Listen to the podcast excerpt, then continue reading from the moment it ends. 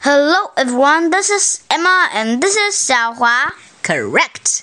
Tonight we're going to tell a 成语故事, an idiom story In English, but in English. But 对的，因为呢，呃，寒假的时候我跟 Emma 一起读了不少中文的成语故事，我觉得成语故事也还是挺好玩的。So we decided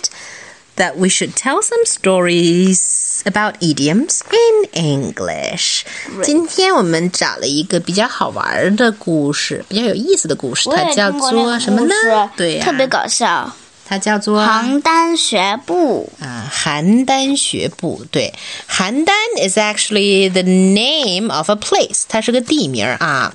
然后呢，这里面还涉及到一个古代呃的这个时期的名字，叫做战国时期。战国时期呢，叫做 Warring States period。War 不是 States 对，war 不是打仗吗？对吗？那 warring states 就是老打来打去的国家，那 warring states period 就叫战国时期。这是很早很早的一个时期，在这个时期呢，呃，中国分裂成好多好多个，也不能叫分裂吧，中国有好多好多个国家呢，他们嗯、呃、打来打去，打来打去。OK，Now、OK we tell the story, shall we? OK Okay, 邯郸学步. Okay, during the Warring States period, Handan is the capital of the state of Zhao and was very famous for its people's walking style. They walked in elegant and magnificent strides.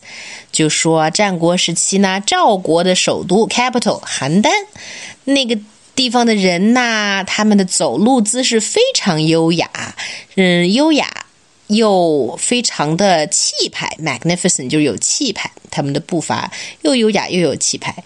So people in other places admired them very much.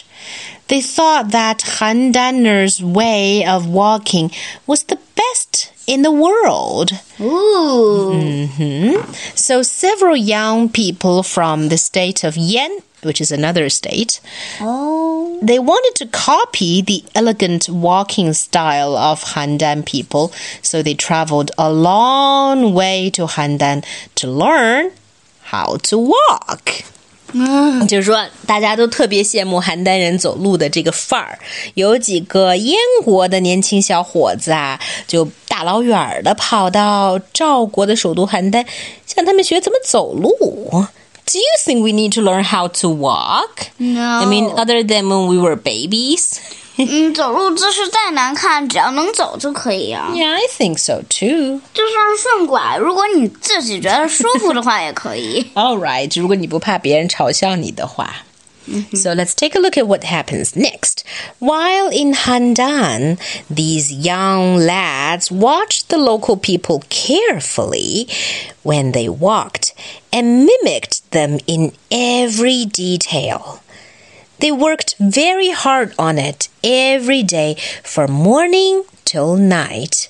But however desperately they tried, they just couldn't walk the way the Handaners did. To make things worse, when they decided to give up and go home, they found they had forgotten their own way of walking. They had to crawl all the way back. 所以就是说，当这些年轻的孩子们，嗯，仔细的看 赵国人、邯郸人怎么走路，并且呀，try to mimic 模仿他们的时候呢，他们发现不管怎么 try，他们都不可能像邯郸人走路一样优美。最后，他们不得不 give up，然后 go home。回家去，然后他们发现他们已经不会走路了，只好 crawl 爬着回去。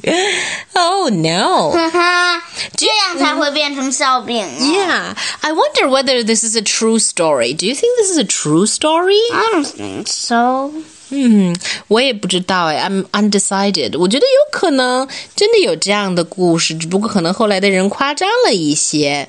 那些人可能的确是把他们原来的走路姿势忘了，但是也不至于要爬着回去吧？他们可能得在这里继续找个师傅教他们怎么走路，对，教他们普通的走路方式。